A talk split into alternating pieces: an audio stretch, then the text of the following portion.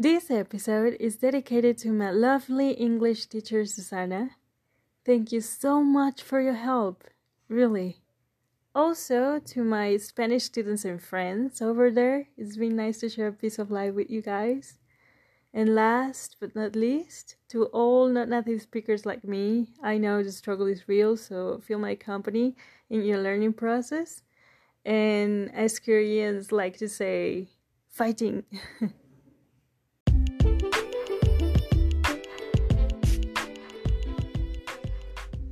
Bienvenidos a Notas de una México brasileña, un podcast sobre mi experiencia bicultural, mi amor por los idiomas y otras nerdeces lingüísticas fascinantes. Well, you already saw the title, so without further without further without further ado, here's the story. It was a cozy afternoon. I was like three to five years old, sitting beside my dad on the couch. We were watching one of those amateur American movies that I bet all Americans hated. So Mexican TV decided to rebroadcast it on weekends because, I don't know, a lack of good entertainment. Either I had nothing better to do or I was so guided by this child curiosity, but I decided to focus on the actors' mouths. And there it was, the most amazing magic trick I had ever experienced. People were moving the lips, okay, but producing totally unexpected words. What I was seeing didn't match what I was hearing, and I was amazed by it. I, I was just living my life, you know? so I said to my dad, I want to do that. How do I do that? He proceeded to explain me that Spanish is not the only language in the world, that actors were speaking English and someone else had to overlap their voice so we could understand them. I I don't know how he managed to tell me all that in a simple way, you know, but I got it. And believe me when I say I almost could feel my brain structure change. It was like an explosion. Mind blowing. Okay, no. Probably it was too much to handle, but definitely I was more excited to be alive from that moment on.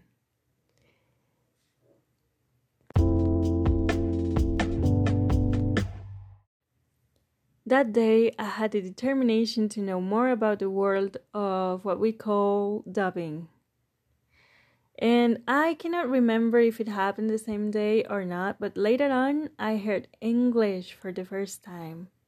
And let me tell you, let me tell you, it was love. It was love at the first sound. I just I mean, it was addictive, man. Okay, I needed more of that shit in my life.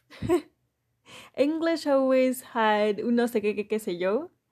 That as a child I couldn't identify exactly why I liked it so much, but now I know it's simply so different from Spanish.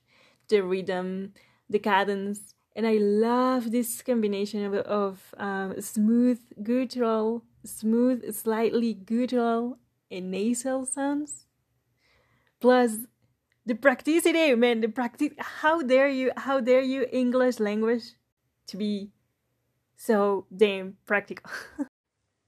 You can make a verb out of an onomatopoeia. You just need a subject and an object and that's it. Okay so yeah exactly. I fell in love. Hard. With an abstraction. My first love was a freaking abstraction Guess how my love life is going now? Exactly, it's no going anywhere.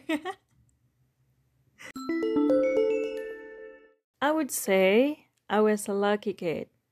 Because in my last year of kindergarten, you know, I went to another school and that one had English lessons as an official subject. So the teacher in charge, Miss Alicia, was was the sweetest human being I can remember. And I guess I ended up relating that feeling with this language. Basically, that's how my learning journey started. And since then, I had access to the language till first years of high school, formally speaking. I guess by 11 years old, I was at an intermediate level.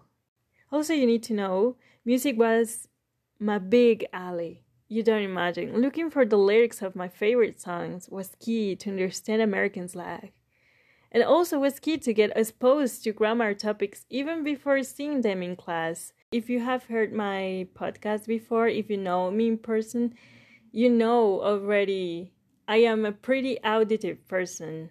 So, other than looking for the lyrics of my favorite songs, I tended to uh, repeat hard words to the walls because I had no classmate to practice with. You know, because in I don't know if it happens in other countries, but at least in Mexico, we we are kind of forced to study English. You know, because English is the one tool that opens your opportunity that that gives you more opportunities in life that makes your life easier that is pretty important all parents want you to speak english no matter what. They're obsessed you know? Of course i was just living my life. I was studying my hobby. And, and that hobby happened to make my life easier in the future. That's truth. But for most of my classmates during my entire life english is a nightmare. As simple as that. So most of my classmates wouldn't be um, willing to practice their english with me you know and i I'm a shy person. I, I wouldn't ask, oh, can you practice English with me? Can can we just pretend we're Americans talking? Of course not. So I choose the walls. Walls are cute. They don't judge you. it's pretty easy. It's, it's way easier to talk to them. So yeah, I decided to practice my English with them and repeat these difficult words until I sound like this uh, weird voice of Google Translator. Also, that's why music and entertainment, the entertainment industry, both of them were so important in my learning process. You don't imagine how I learned so much vocabulary. I improved my rhythm and cadence. I improved my pronunciation. Well, you can tell it's not perfect, but who cares? You can understand me. Now, If you are bilingual, please tell me if it happens to you too. But I tend to remember I mean, if if the word is shorter and it's easier to pronounce, or I have a sentimental attachment to that word because I like the sound or something like that, it comes first to my mind and I get stuck. So I cannot remember what what word it is in Spanish, my native language. I cannot remember. It. I even remember it first in Portuguese because I'm trying to force my brain to think in another language that is not English. If it happens to you, I give you a hug because it's frustrating. I keep forgetting the words in my native language. I feel stupid sometimes. Once I was hearing this TED talk, okay, it was explaining how a bilingual, trilingual plus uh, have these all these languages vibing in, in their head. They are always there active. It's not like you can turn off one language to turn on another like a switch. I wish it worked that way, but no. Life is unfair. In college, I got back to decent lessons again and at that point in my life, I realized how much English was not only in my mind, but in my life. I started to be aware of the changes of my personality, not only talking in English, but in Spanish too. I know it sounds dangerous and scary, but I, I swear it's not. It was actually helpful for me I used to be pretty much a, an overthinker. I am still one, but I was worst, okay? And also, it was really hard for me to make up my mind. Uh, really hard for me to take decisions that had like a lot of options but when I was studying English at college, I realized I started to be more determined and way too much straightforward person. You know? Um I do think it was because of the lessons. I do think because it is because of English in my mind because I I started to wake up in the morning thinking in English. I started to dream in English. I started to I don't know. At that point in my life English was just possessing my brain. also that's why I tend to do my to-do list.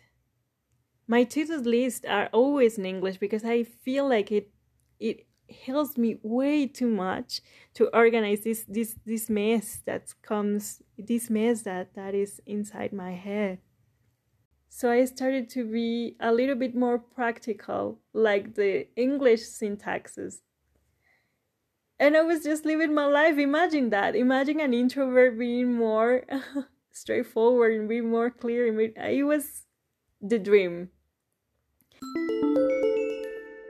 Yeah basically this episode is just to spill out how english has helped me how english has changed me how english is the first love of my life yeah so that's the story that's it that's what you have i hope you have enjoyed it i'm sorry if you feel if you feel me tired at this point i am so sorry but yeah it's dra- it's energy draining try to express myself in another language.